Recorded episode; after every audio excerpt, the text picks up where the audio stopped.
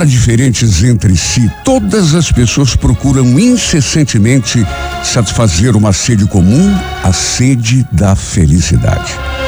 Para uns, felicidade é ter dinheiro, para outros, é possuir prestígio e poder. Aos que alimentam o ideal da fama e do reconhecimento. E há também aqueles para quem só mesmo um grande e verdadeiro amor pode justificar a existência e ser fonte de real alegria. Seja qual for nossa ideia de felicidade, há sempre obstáculos entre o que desejamos e o que temos na mão. O mundo nunca nos concede coisa alguma de graça. Debatemos-nos então, dia após dia, na tentativa de transpor as barreiras que nos separam do nosso ideal. Há casos, no entanto, em que o único entrave que enfrentamos é nossa própria falta de visão. Uma estúpida cegueira que nos rouba os momentos de prazer e alegria que se nos oferecem graciosamente, enquanto nos aventuramos a buscar no infinito aquilo que está debaixo do nosso nariz. E é triste quando o momento em que despertamos coincide com o instante em que a felicidade, de tanto ser ignorada, bate em retirada sem olhar para trás.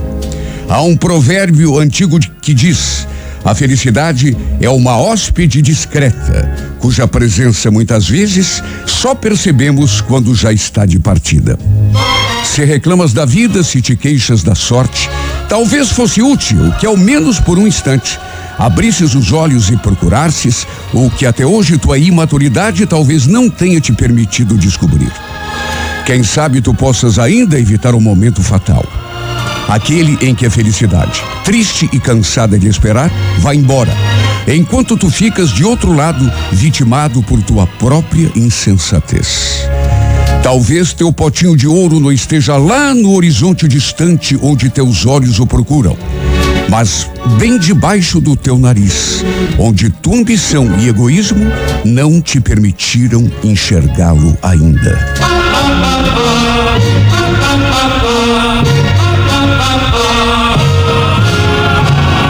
Pensamento de hoje é bonito, viu? Escuta. É. Ah, é bonito e verdadeiro, né? É. Ah, como o mundo seria maravilhoso se as pessoas se esforçassem tanto para ser boas como se esforçam para ser bonitas. Hum, tá pensando? Em vez de salão de beleza, salão de, salão de bondade. Nossa, que é legal. É. Se bem que eu tô fora é. dessa, porque eu não, eu não me esforço para ser bonito. Não sei se vocês é. perceberam, a mas. A gente nota, a gente Nossa, Tô até apaixonado. Olha, hoje é dia 27 de setembro, dia do encanador, dia mundial do turismo e dia nacional do idoso. E a pessoa que nasce no dia 27 de setembro é geralmente vaidosa e sensível àquilo que os outros pensam a seu respeito. Precisa imensamente da aprovação das pessoas queridas e quando isso não acontece, sente-se profundamente amargurada e até infeliz. Custa envelhecer, porque mesmo quando o corpo sente o peso da idade, seu espírito permanece jovem. Tem predileção pelas crianças, animais, pela natureza em geral. A música, a pintura, a poesia são também atividades que combinam maravilhosamente bem com o seu temperamento sensível e delicado. Sua simpatia natural e seu poder de comunicação facilitam muito o seu desempenho social. No amor, a pessoa do dia 27 de setembro costuma atrair o sexo oposto com bastante habilidade. Sua indecisão e a predisposição a valorizar exageradamente a aparência física das pessoas é que nem sempre lhe garantem facilidade no romance. Alô Alô Curitiba. Renato Gaúcho no ar. Começa agora o momento de maior emoção no rádio. 98 FM apresenta A Música da Minha Vida com Renato Gaúcho. Quando eu estou aqui, eu vivo esse momento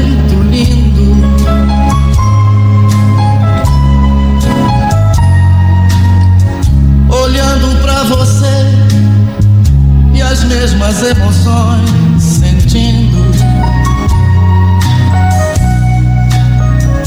justamente na fila do banco que eu reencontrei a Raquel. Antigamente, coisa de uns oito nove anos atrás, morávamos na mesma rua. Naquela época, eu era o melhor amigo do irmão dela. Estávamos sempre juntos, para baixo e para cima. Foi dele, aliás, que eu perguntei, tão logo nos cumprimentamos. Mas e o Flávio?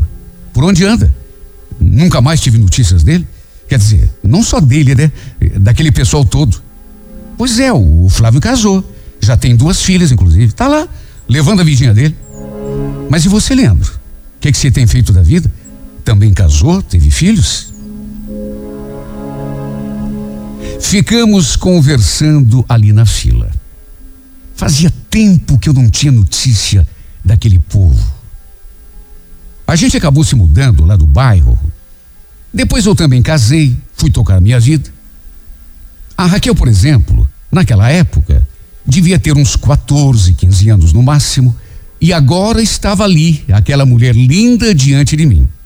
Verdade que ela sempre foi bonitinha, só que agora estava simplesmente deslumbrante.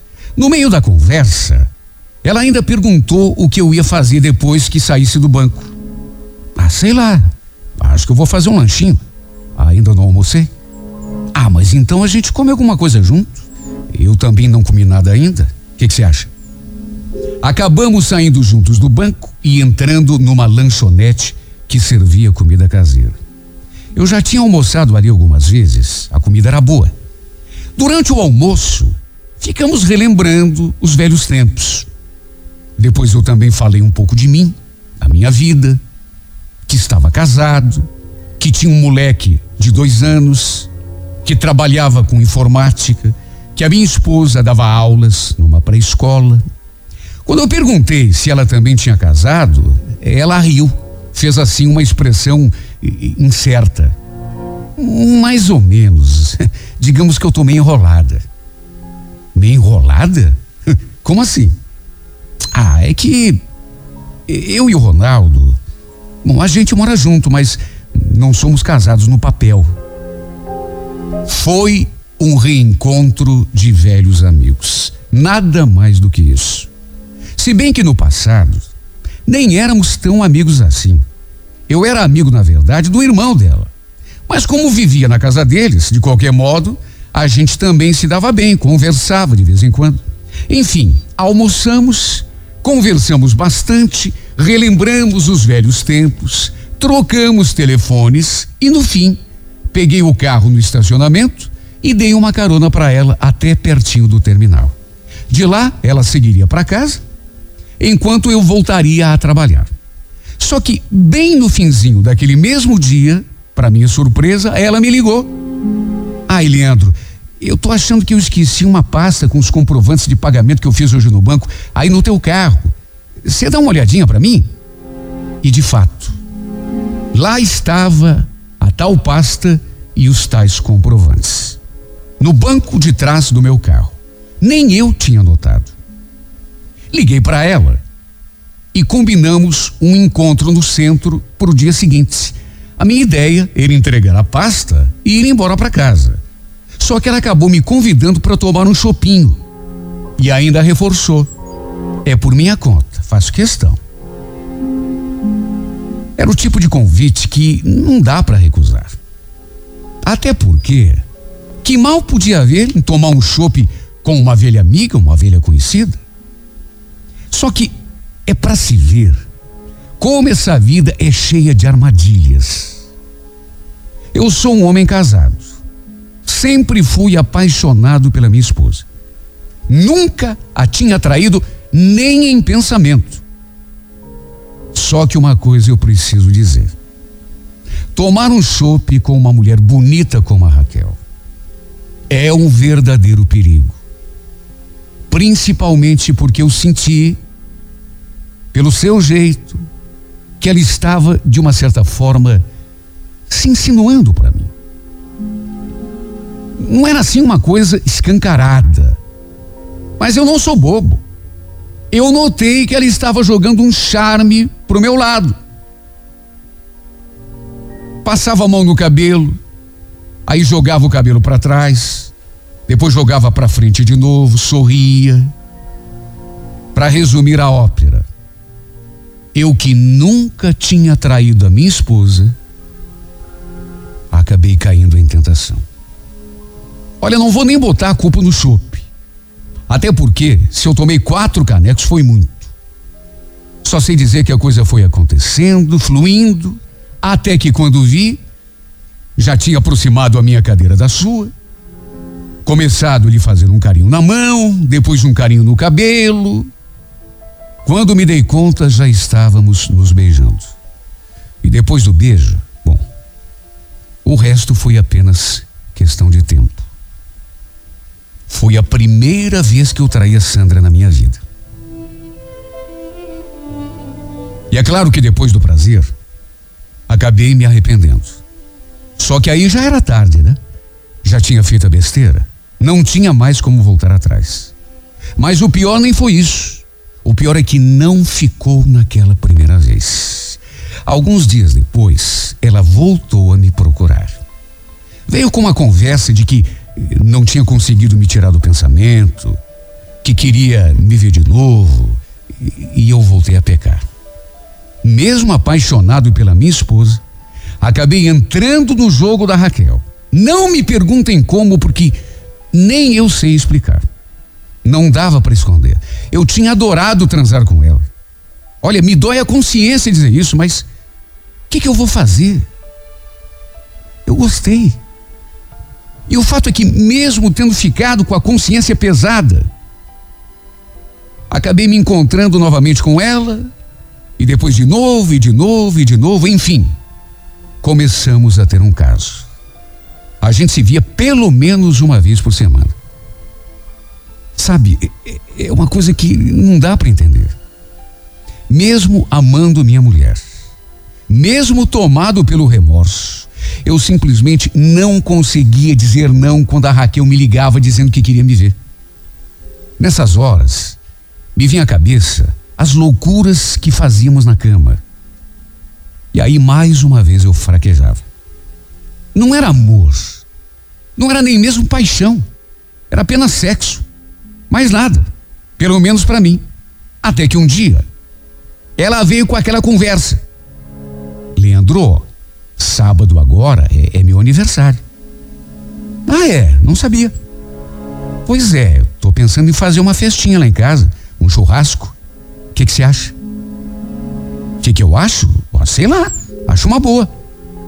Então, é que eu queria muito que você fosse. Quem eu? Na tua casa? Ah, sei lá, Raquel. Acho melhor não, né? E o teu marido? Ah, o que que tem? Você também não vai levar tua mulher? Então, não vai ter nada demais. Inclusive, eu vou convidar também o meu irmão. Vai ser bem legal. E aí, você vai? Olha, não sei explicar porquê. Ou até sei, né? Mas fiquei com uma sensação tão esquisita. Eu não conhecia o marido dela. E não vou negar que fiquei um pouco eh, constrangido, incomodado com a possibilidade de ficar diante dele. Tudo bem que ele não sabia do nosso caso. Só que, puxa vida, eu transava com a sua mulher. Não sei como eu ia me comportar numa situação assim. Até porque nunca tinha passado por isso antes. Bom, no fim, de tanto que ele insistiu, acabei concordando em ir. Levei minha mulher e meu filho juntos. Era meio-dia e meia quando chegamos. O Flávio, inclusive, o irmão dela, já estava lá com a mulher e as filhas. Foi um reencontro muito legal, emocionante mesmo matar a saudade, relembrar os velhos tempos. Foi muito bom. Por outro lado, eu não consegui tirar o olho do marido da Raquel e da minha mulher. Fiquei cuidando dos dois o tempo todo, morrendo de medo de que eles percebessem alguma coisa. O cara até que era um sujeito bacana.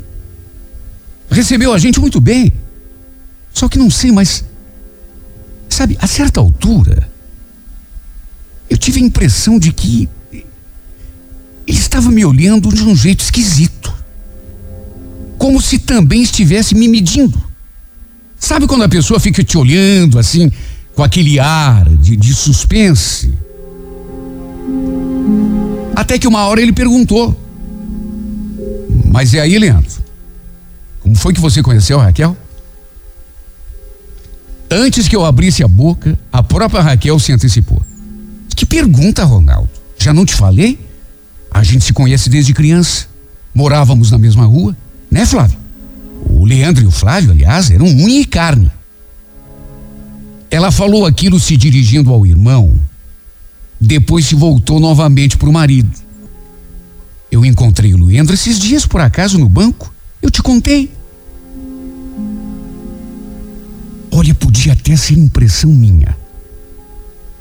A gente, quando tá com a consciência pesada, acaba vendo fantasma onde não tem. Só que eu juro que nessa hora senti algo de estranho no ar. O marido da Raquel estava olhando de um jeito tão estranho para mim, e aquela estranheza que eu já tinha notado parece que se intensificou quando a Raquel falou aquilo. Para ser sincero, eu já estava até pensando em pegar minha mulher e meu filho pela mão e sair de fininho. Sabe, me bateu um mau pressentimento. Só que antes que isso acontecesse, ele, o Ronaldo, olhou para mim e perguntou, sorridente: Mas e aí, meu chapa? Vai mais uma cervejinha? Eu até tentei recusar. Falei que já estava na nossa hora, mas ele insistiu. Aqui nada, rapaz. É cedo ainda. Vamos tomar pelo menos a saideira. Vem cá na cozinha comigo, vem. Vem que eu pego uma bem geladinha para você. Olha, parecia até que eu estava adivinhando. No que ficamos a sós, diante da geladeira, ele pegou duas cervejas, me entregou uma delas e ficou me encarando desconfiado. Até que, para minha surpresa, me fez aquela pergunta: Desde quando? Sabe, na hora eu não entendi. Tanto que fiquei confuso. Desde quando? Ué, desde quando o quê? Não se faça de bobo, cara. Desde quando que você tá de caso com a minha mulher? Caso? Como, como assim? Eu, olha,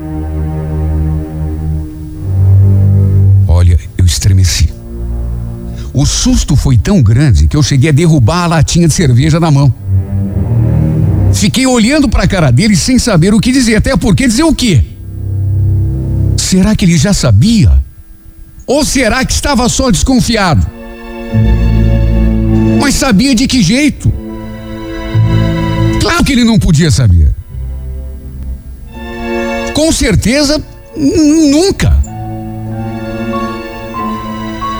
Olha, eu não tive nem tempo de raciocinar. Até porque nessas alturas, ele já estava com o dedo na minha cara. Você pensa que eu sou otário? Eu vi o jeito como vocês ficaram se olhando. Aliás, meu chapa, eu tô te filmando desde a hora que você chegou. Mas presta atenção numa coisa, meu irmão.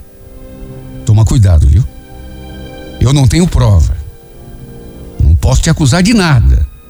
Mas se eu descobrir que você anda dormindo com a minha mulher, some do meu caminho, porque eu te mato. Você me ouviu? Eu te mato.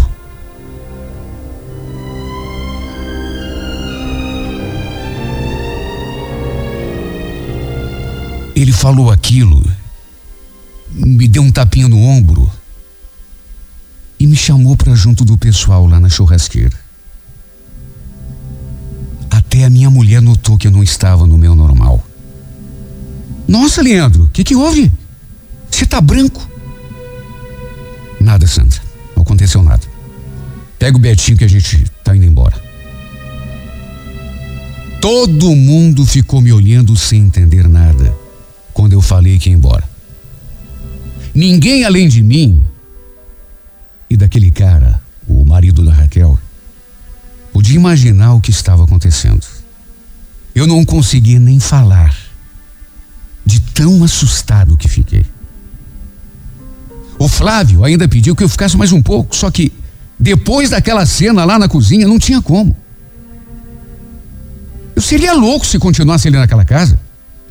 O cara tinha me ameaçado abertamente. E olha, ele não tinha certeza. Ele estava só desconfiado. Porque se tivesse certeza, eu acho que eu não estaria nem aqui para contar a história.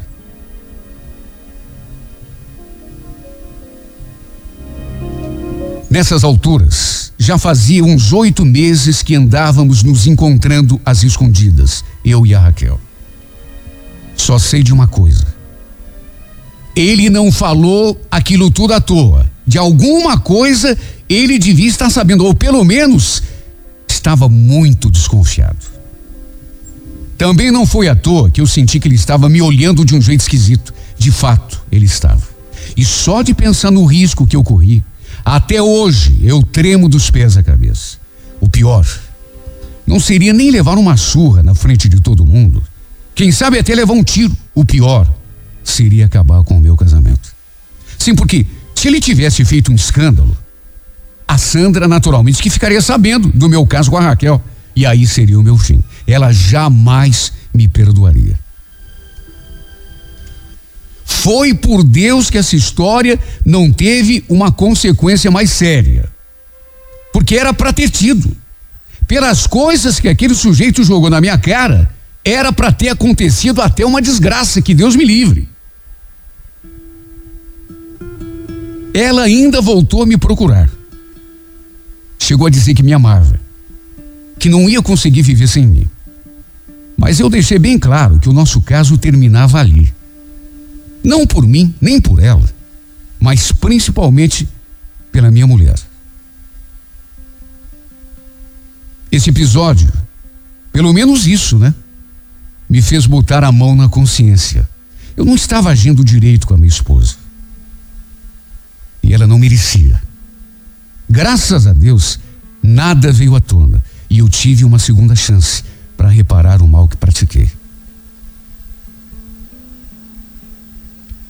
Sabe, até hoje eu me pergunto: meu Deus, como eu fui louco a ponto de botar meu casamento em risco?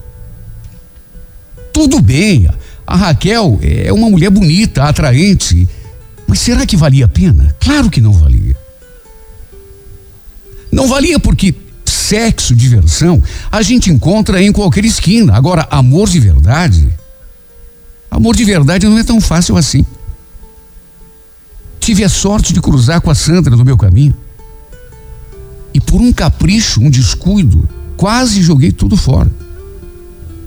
Que bom que Deus me deu uma segunda oportunidade. Pois olha, no que depender de mim, nunca mais vou andar fora do trilho. A duras penas eu entendi que quem tem um amor de verdade nessa vida não pode vacilar, mas não pode mesmo. Fui um louco, reconheço. Quase estraguei tudo. Quase joguei minha felicidade fora. Mas graças a Deus consegui me corrigir a tempo. E que bom, né? Que me corrigi. A tempo, principalmente, de fazer uma coisa da qual eu talvez me arrependesse pelo resto da vida. Aliás, talvez não. Com certeza me arrependeria. Graças a Deus, consegui me recuperar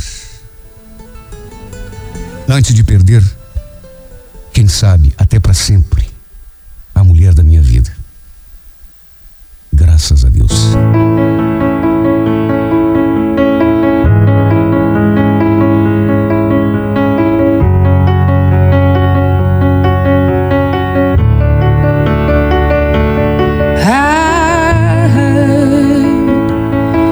joke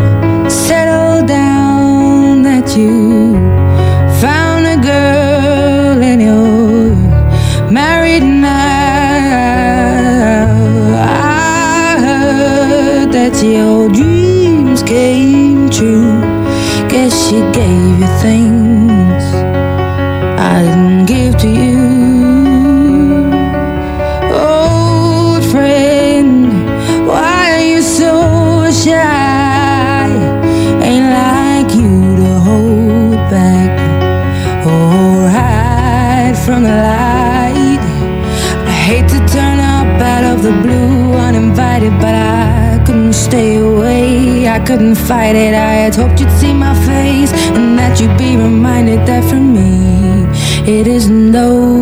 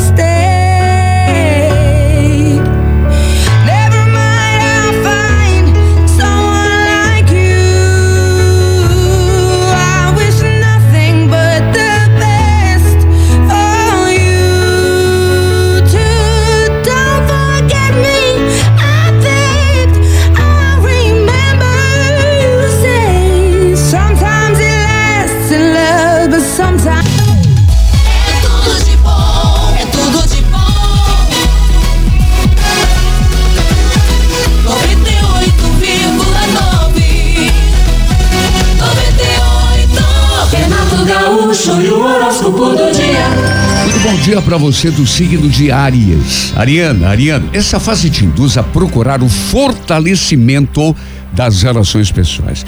Você provavelmente esteja eh, entendendo melhor a importância do entendimento e dos laços de afeto em relação às pessoas do teu convívio. As coisas ficam mais fáceis quando o relacionamento tá bom, Ariano. No romance, hora boa para expressar o que sente, mas um tanto perigosa para se envolver em situações confusas e arriscadas. Cuidado. A Cor é Verde, número 20, horas seis da tarde. Alô, Toro, bom dia. Taurina, Taurino. Se houver alguma coisa te aborrecendo, é sinal de que o momento de reverter a situação chegou, né? Porque uma mania que a gente tem é ver que tem alguma coisa para consertar e empurrando com a barriga. Aí aparece uma outra, a- as coisas eh, chatas vão se acumulando e a nossa vida vai empacando. Resolva o que tem que resolver. No romance touro, procure ver as coisas com clareza para poder tomar decisões acertadas que te façam bem em vez de te fragilizar. A cor é lilás, número 15, hora sete da noite. Gêmeos, bom dia. Geminiano, embora assuntos mais agradáveis, mais amenos possam até surgir, o grande lance agora é dedicar atenção à tua atividade, né? Procurando tirar dele o máximo de proveito e buscando se aperfeiçoar naquilo que faz. Embora a paciência e a persistência não sejam lá as tuas maiores qualidades, faça um esforço adicional, até porque nem só de talento se faz o sucesso. No romance, não seja foito, precipitado, amadureça as decisões. A cor dourada, número 51, hora onze e meia da manhã. É show 98,9. Show da manhã 98. Renato Gaúcho e o horóscopo do dia. Alô, Câncer, bom dia. Olha, eh, eh, de acordo com a disposição atual do- dos astros, tua vida começa a se desenvolver de forma menos traumática. Ah, E, e até o teu estado de espírito provavelmente seja mais positivo, já que você tendo a lua como regente, né, tá sempre sujeito a variações de humor. Tenha em mente, no entanto, que você você pode conscientemente manter a positividade na tua mente ou voltar a estaca zero. Você que sabe, você que decide como quer pensar e o que espera conquistar. No romance Câncer, aprenda a valorizar o que te faz bem e, sobretudo, tapa um mato aquilo que te aborrece, que te deprime. Viu? A cor é azul, número 04, hora quatro da tarde. Bom dia, Leão. Leonino, Leonina. a qualidade no relacionamento com as pessoas à tua volta tende a melhorar, sobretudo se conseguir desenvolver mais tolerância e capacidade de compreensão. Teu gênio, em função disso, deve ser bem vigiado, viu? Você não costuma dizer ou fazer nada com má intenção, só que às vezes, quando se aborrece, acaba sendo meio eh, boca dura, né? O que nunca é legal. No romance, Leão, não tente forçar uma pessoa ou situação, ou pode acabar se dando mal, porque nesse tipo de assunto aí tem que ser por boa vontade ou não é, né? A cor é número 84, hora oito e meia da noite.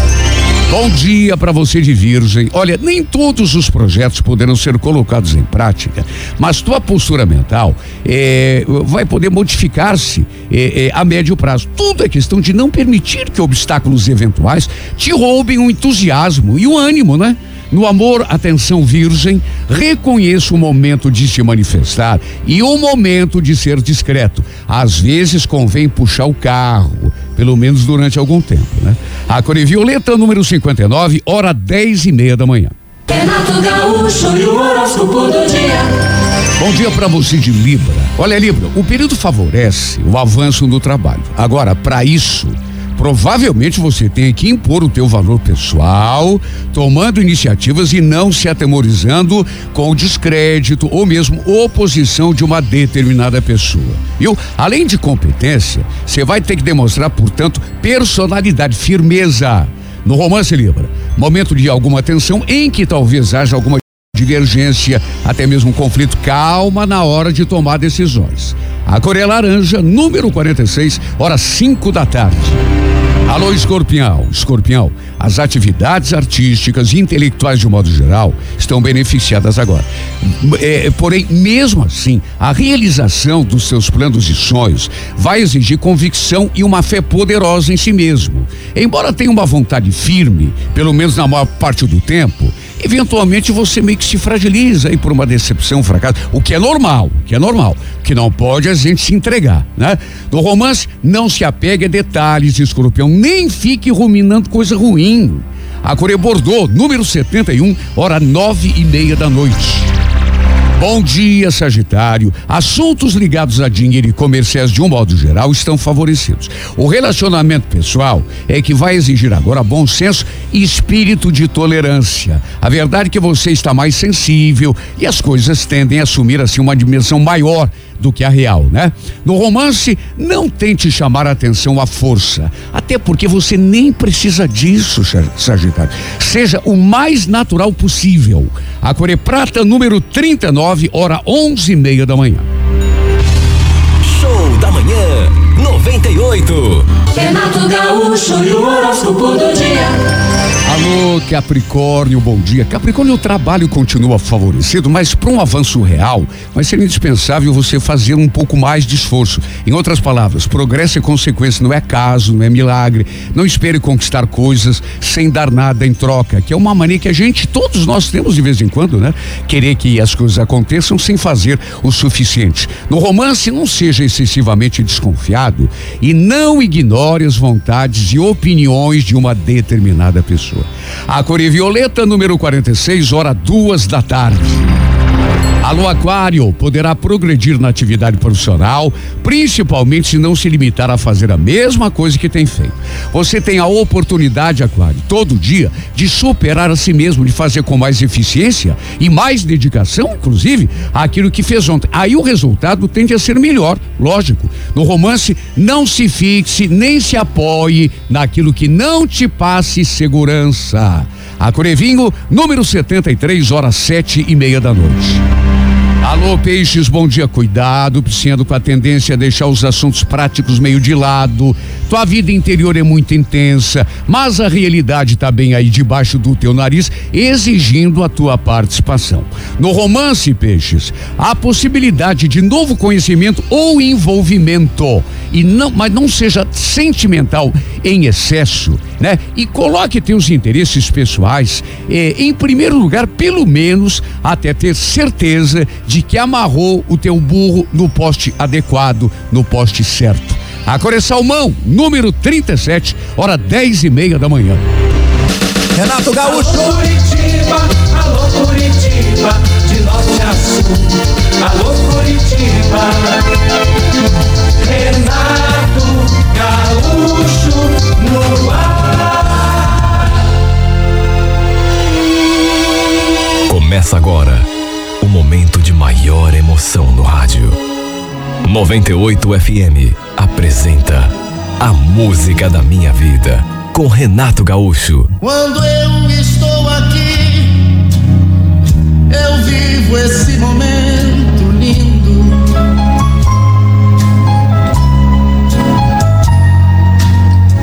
Olhando pra você e as mesmas emoções Aquele momento transformou a minha vida. Eu nem imaginava tudo o que me aconteceria depois que a Luísa me chamou para aquela conversa. Já pela cara dela eu senti que a coisa era séria. Gilson, eu não posso demorar muito porque daqui a pouco meu marido tá chegando. Eu só te chamei aqui para te falar uma coisa. Sabe quando pinta aquele pressentimento? Olhando para ela, para aquele seu silêncio repentino, porque ela falou isso e aí baixou o rosto. E eu fiquei esperando. Então, eu olhando para ela, aquele silêncio, o rosto assim voltado para baixo. Depois ela levantou assim o rosto, olhou para mim. Olha pelo rosto, pelo semblante, pelo jeito como ela me olhou. E começou a balançar a cabeça. Eu senti que ela ia me dispensar. E olha, não deu outra. Sabe o que, que é, Gilson? É que eu, eu andei pensando muito e cheguei à conclusão de que a gente vai ter de dar um tempo. É isso. Um tempo? Mas por que isso agora, meu bem? Teu marido tá desconfiado de alguma coisa? Não, não é isso. Mas então por que, Luísa? É que não dá mais. É, Esse nosso caso aí, ele. Pensa bem, não vai dar em nada. Então por que, que a gente fi- ficar perdendo tempo com uma coisa que não vai dar em nada? Mas como assim não vai dar em nada, Luísa? O que que você está falando? Meu Deus do céu, eh, você disse que tem uma coisa importante para me falar, aí me falam. Como assim não vai dar em nada? A gente se, se ama. Pelo menos eu acho que sim, né? Pelo menos eu te amo. Que ama, Gilson. Não vai dar certo. A gente não vai chegar a lugar nenhum com essa história. Quer saber de uma coisa? Eu cansei. Mas, Luísa, por que, que você está dizendo isso? Como por quê, Gilson? Olha para mim, olha para você. Eu sou casada, você esqueceu? Tenho uma filha que servia para ser tua namorada. E outra, você é um cara solteiro, tem a vida toda pela frente. Muita coisa para curtir.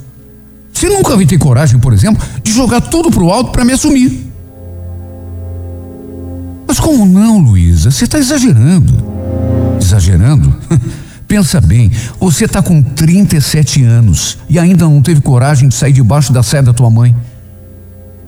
E se ainda não fez isso, é porque para você tá bom assim, é cômodo. Imagine, largar tua casa, tua mãe, a vida boa que você tem para assumir uma mulher de 40 anos. Quer dizer, para que continuar com isso se a gente sabe que não vai chegar a lugar nenhum? Olha, você me desculpa, eu pensei muito antes de te falar essas coisas todas e e para mim chega. Não dá mais. Eu quero outra coisa para mim. Olha, eu escutei aquilo e francamente não acreditei. Era a maior bobagem que eu já tinha ouvido em toda a minha vida. Ela só podia estar usando aquilo como argumento para me jogar para escanteio. De repente não achou um jeito de me dispensar, então inventou aquela bobagem. Falar aquilo logo para mim. Que já tinha lhe proposto morarmos juntos uma porção de vezes. Já estávamos levando aquele nosso romance há mais de um ano e meio. E eu sei, não era a situação ideal. Ela era casada. A gente eh, tinha que viver o, o- o nosso romance clandestinamente, escondido. É claro que isso não é agradável. Não era nem para ela e nem para mim. Mas fazer o quê? Éramos vizinhos. O marido dela, inclusive, era meu amigo. Se não estávamos juntos ainda, de modo oficial, a culpa não era só minha, não. Aliás, se dependesse de mim, já estaríamos debaixo do mesmo teto há muito tempo, ali mesmo, no bairro, ou em qualquer outro lugar. Ela é que sempre teve medo, sempre colocou um empecilho, um obstáculo. No fundo, ela não acreditava 100% no meu amor. Por isso hesitava. E agora estava ali, colocando a culpa toda nos meus ombros, como se eu fosse o responsável único por aquela situação, e não era. Tentei argumentar de todas as maneiras, só que no fim não teve jeito. Ela estava decidida. Mesmo jurando que ainda me amava, preferiu pôr um fim no nosso romance antes que o marido descobrisse. Só que, não sei, é aquilo que eu já falei. Eu, quando eu tenho um pressentimento, quando eu tenho uma intuição, olha, é difícil eu me enganar. Na minha cabeça, aquilo era uma desculpa. Nenhuma das justificativas dela me convenceu, nenhuma. Algo me dizia que ela já não gostava mais de mim. E foi a partir desse momento que eu comecei a viver uma nova etapa da minha vida e uma etapa difícil. Uma situação que, aliás, foi o que me levou a escrever essa carta. Porque depois que nos separamos, eu ainda fiz de tudo para que ela voltasse atrás, só que não teve jeito.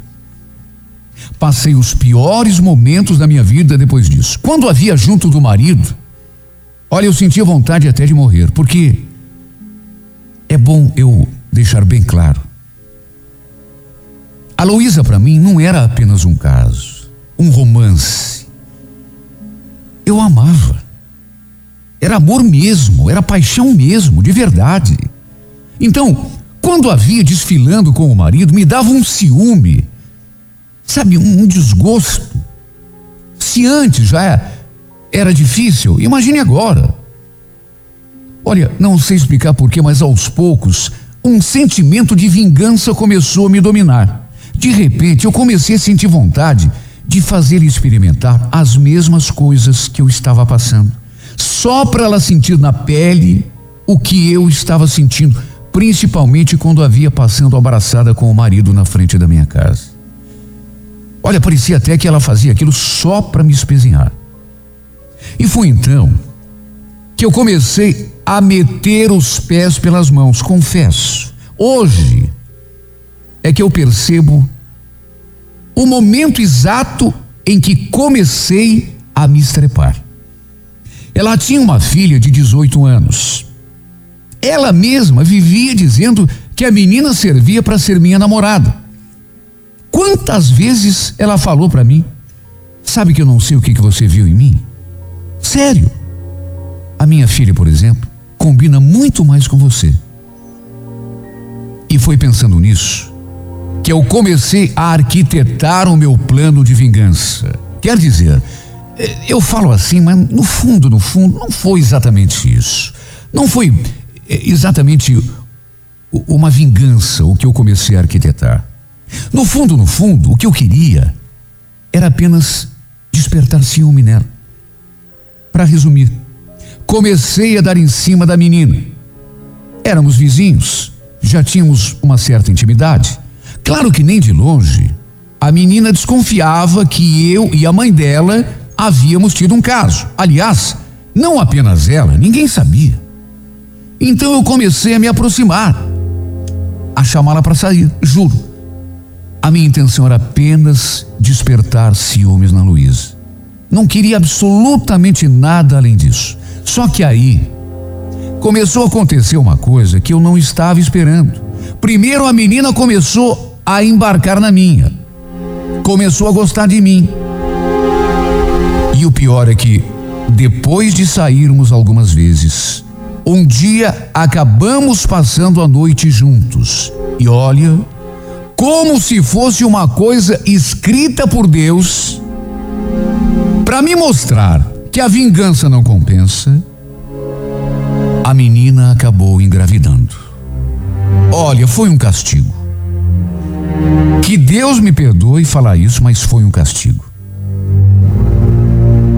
Naturalmente que, como homem honrado que sou, tive de assumir a criança.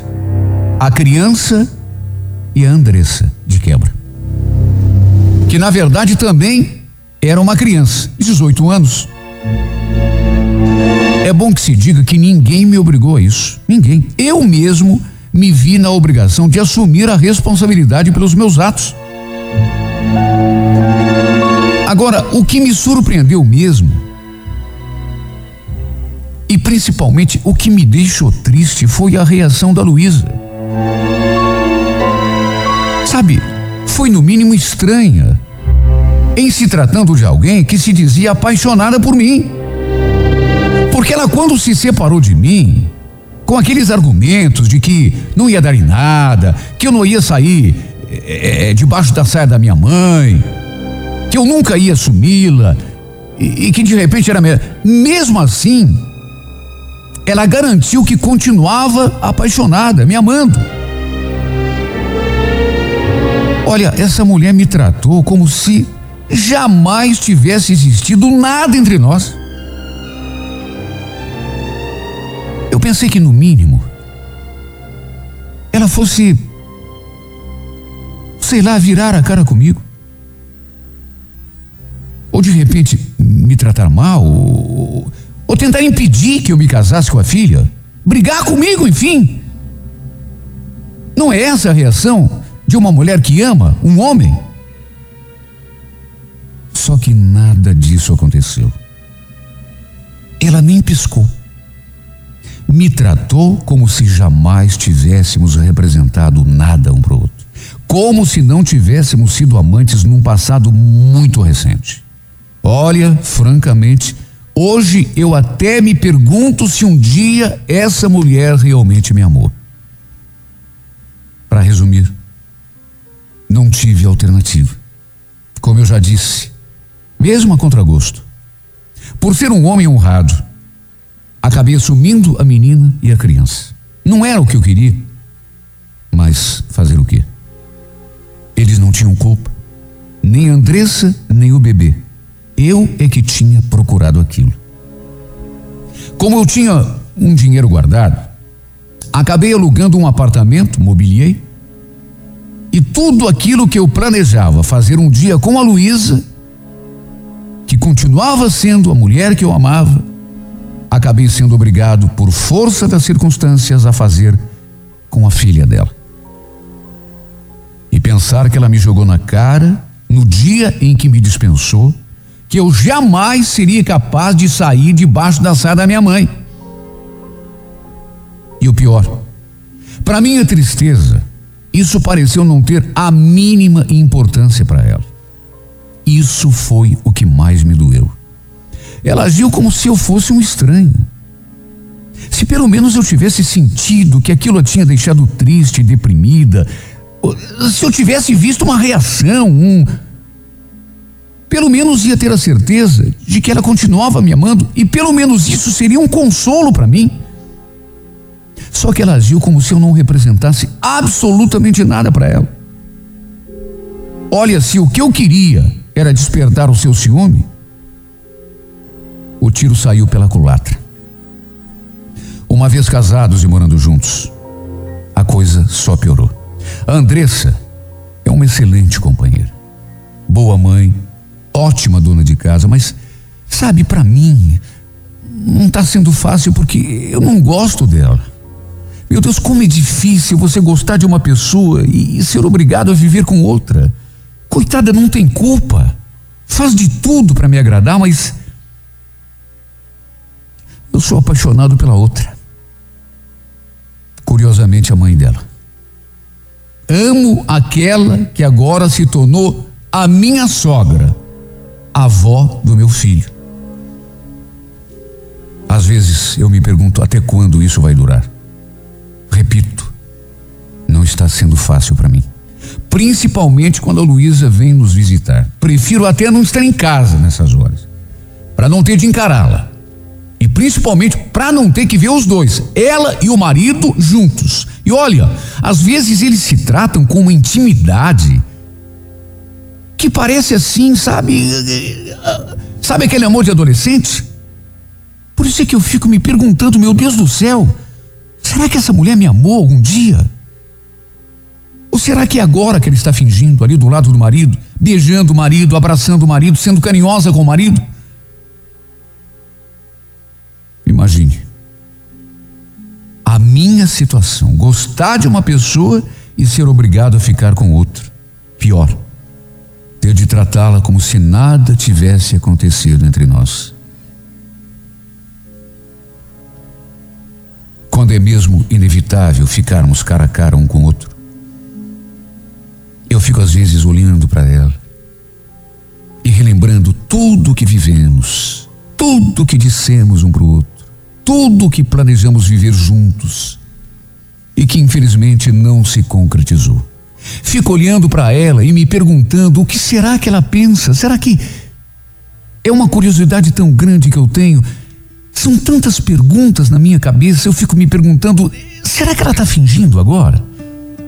Fingindo que não sente nada? Mesmo sabendo que eu agora estou dormindo com a filha dela? Será que ela não sente ciúme? Será que ela gosta do marido? Sabe, tem tanta coisa que eu não entendo.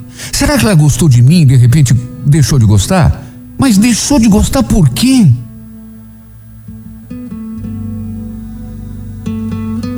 Francamente, são tantas dúvidas e eu me pergunto, me pergunto, eu fico me perguntando coisas o dia todo e não consigo resposta.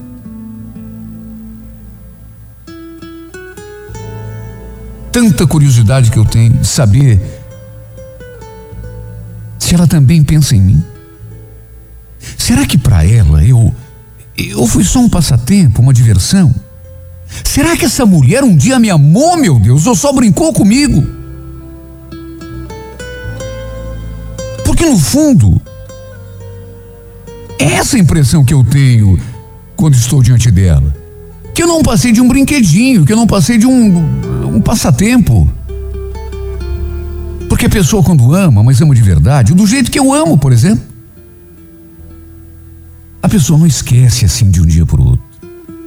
A pessoa não decide, sabe? Olha, não vai dar nem nada, vamos, vamos acabar com isso. É, não é assim que acontece. O coração da gente não, não reage dessa forma.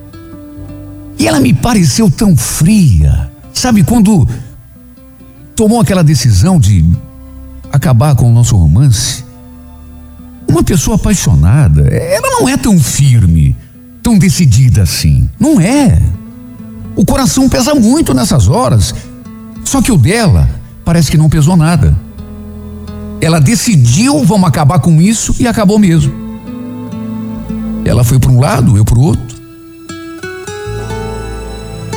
Aí eu, sabe, na, tenta, na tentativa infantil de fazer ciúme, comecei a dar em cima da filha dela, que ela mesma falava: Olha, você combina muito mais com a minha filha, você tem uma aparência tão jovem. Aí eu entrei na onda. Fui lá, dei em cima da filha dela, unicamente para fazer ciúme nela. Sem saber que estava cometendo a maior burrada da minha vida. Engravidei a menina. E aí, como sou uma pessoa honrada, um homem cheio de princípios, assumi. Não apenas o filho, mas também a filha dela. A filha da mulher que eu amo. Repito, às vezes eu tenho a impressão de que essa mulher só brincou comigo. Às vezes eu tenho até a impressão de que quando eu falei que tinha engravidado a minha atual mulher, ela até deu graças a Deus. Foi como se ela pensasse assim, ó, me livrei, sabe? Me livrei. Agora ele vai ter que assumir. é, Sabe a impressão que eu tenho? Escrevi essa carta porque estou a ponto de enlouquecer. Eu não estou mais em condições de dar atenção e nem amor à minha mulher e a meu filho. Sei que é minha obrigação, mas eu não consigo. Tudo porque fui apartado daquela que eu realmente amo. Vivo na esperança de que algum milagre aconteça. Só que ao mesmo tempo eu sei que nenhum milagre vai acontecer. Se antes já era difícil, imagine agora. E o que mais me machuca, Luísa, esse teu jeito indiferente, esse teu ar de desprezo, esse teu olhar frio de quem nunca me amou. Mesmo sabendo que um dia você foi minha, de corpo e alma, como eu continuo sendo seu. Só que eu ainda te amo. E você, não sei porquê. Você me esqueceu.